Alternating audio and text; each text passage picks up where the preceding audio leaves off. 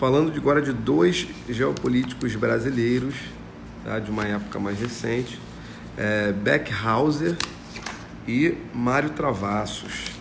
Então, Beckhauser foi professor na década de 20, 1920, e Mário Travassos foi capitão do exército em 1930, na década de 30. Tá? É, o Mário Travassos lançou os primeiros livros, os primeiros livros do tema de geopolítica, efetivamente. Tá? Mas o, o, o, podemos dizer que o Beckhauser foi o, o, teórico da geopolítica brasileira.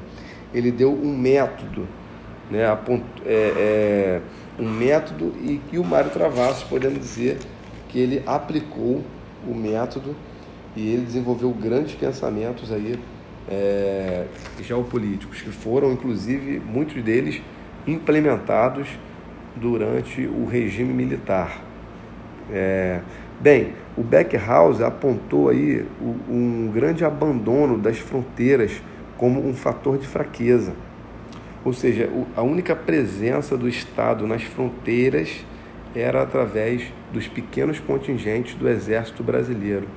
Né? Até hoje existem os pequenos pelotões de fronteira né? É, espalhados pela enorme fronteira brasileira. Tá? Mas ele diz que a política de fronteira não deve ser uma atribuição regional, deve ser uma preocupação federal. Tá? Ele influenciou na criação dos territórios federais, Amapá, Roraima, é, Rondônia, Fernando de Noronha, Ponta Porã, é, Foz do Iguaçu. Né? Ele, ele dizia que a, a, deveria ocorrer uma, um povoamento é, para fortalecer esses territórios. Né? Na verdade, os territórios eles eram criados com a finalidade de se, de, de se povoar para fortalecer é, a identidade nacional e a presença do Estado nessas regiões. Futuramente, depois, muitos se tornaram é, estados brasileiros. Tá? Então, Beckhauser é, teve essas contribuições aí. Política de fronteira federal e não mais regional, né? e criação dos territórios brasileiros. Né?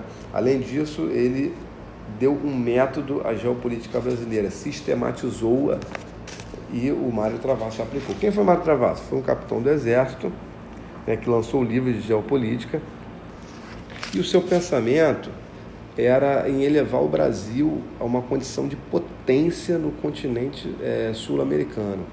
Tá? Ele dizia que o Brasil tinha condições de ser uma potência dominante no nosso continente da América do Sul. Tá?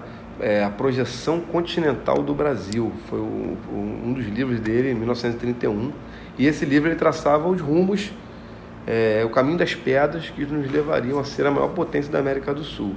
É, nesse livro, ele, ele falava do antagonismo do continente, um antagonismo entre o Atlântico e o Pacífico.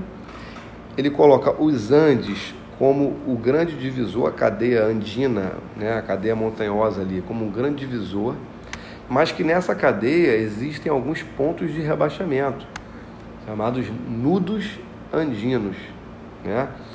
É, também no Brasil há um antagonismo né, da Bacia do Prata contra a Bacia do Amazonas. Né? Ou seja, na Bacia do Prata há uma grande força convergente. Todos os recursos que oriundos do Uruguai, do Rio, né, do, do Rio que, que, são carreados pelo Rio Uruguai, Rio Paraná, Rio Paraguai, desagam no Rio da, do Rio do Prata, no estuário do Prata. Né? E acabam esse, esses, é, esses escoamentos do Uruguai, do Paraná e do Paraguai passam pelo território brasileiro antes de ir para o pro, pro estuário do Prata, beneficiando Buenos Aires e Montevidéu ali. Tá? Então o que, que ele coloca? Que é, uma, uma política para neutralizar esse desequilíbrio causado por esse antagonismo né, seria uma política de transportes, seria os corredores de exportação. Ou seja, vamos estabelecer uma rede ferroviária para carrear do Prata até os portos do Atlântico, os portos brasileiros no Atlântico. Então, houve, depois, com a implementação dessa, dessa política, é, uma, uma, um desenvolvimento muito grande nos portos de Santos, Paranaguá, São Francisco, Porto Alegre, Rio Grande, tudo por conta dessa, dessa desse raciocínio do Mário Travassos. Né? Também é, o antagonismo Atlântico-Pacífico, é, é, bloqueado no meio pela cadeia do, do andina e também pelos nudos, que seriam esses pontos de rebaixamento. Então ele diz o seguinte: dentro dessa política de neutralizar os desequilíbrios, né, desses antagonismos, vamos criar uma rede ferroviária articulando as regiões do Atlântico, a região platina do Atlântico, com a região andina do Pacífico. Né? Isso vai, vai, vai gerar uma vertebração da massa continental sul-americana. É, vamos conjugar as redes ferroviárias, hidroviárias e aéreas. O sistema aéreo tem que interligar todas as capitais para poder superar esses obstáculos geográficos. Então, os quatro pontos da política sugerida pelo Mário Travassos, tá? A primeira, os corredores de exportação, rede ferroviária para carrear os escoamentos do prata aos portos brasileiros do Atlântico. Dois, é, o antagonismo pacífico e atlântico vai ser superado por meio de uma rede ferroviária articulando a região platina do Atlântico com a região andina do Pacífico. Três, é, conjugar redes ferroviárias, hidroviárias e aéreas por meio de uma vertebração da massa continental sul-americana. E quatro, sistema aéreo interligando todas as capitais para poder superar os obstáculos geográficos. Tá? Um outro ponto importante do Mário Travassos é o famoso triângulo geopolítico boliviano. Ele coloca que esse triângulo geopolítico boliviano formado pelas cidades de Santa Cruz de, é, Santa Cruz de la Sierra, Cochabamba e Sucre. Esse é o polo de convergência Atlântico-Pacífico. Tá?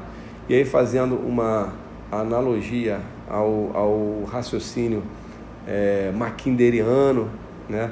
ele coloca que quem controlar esse triângulo geopolítico boliviano dominará a política no continente sul-americano.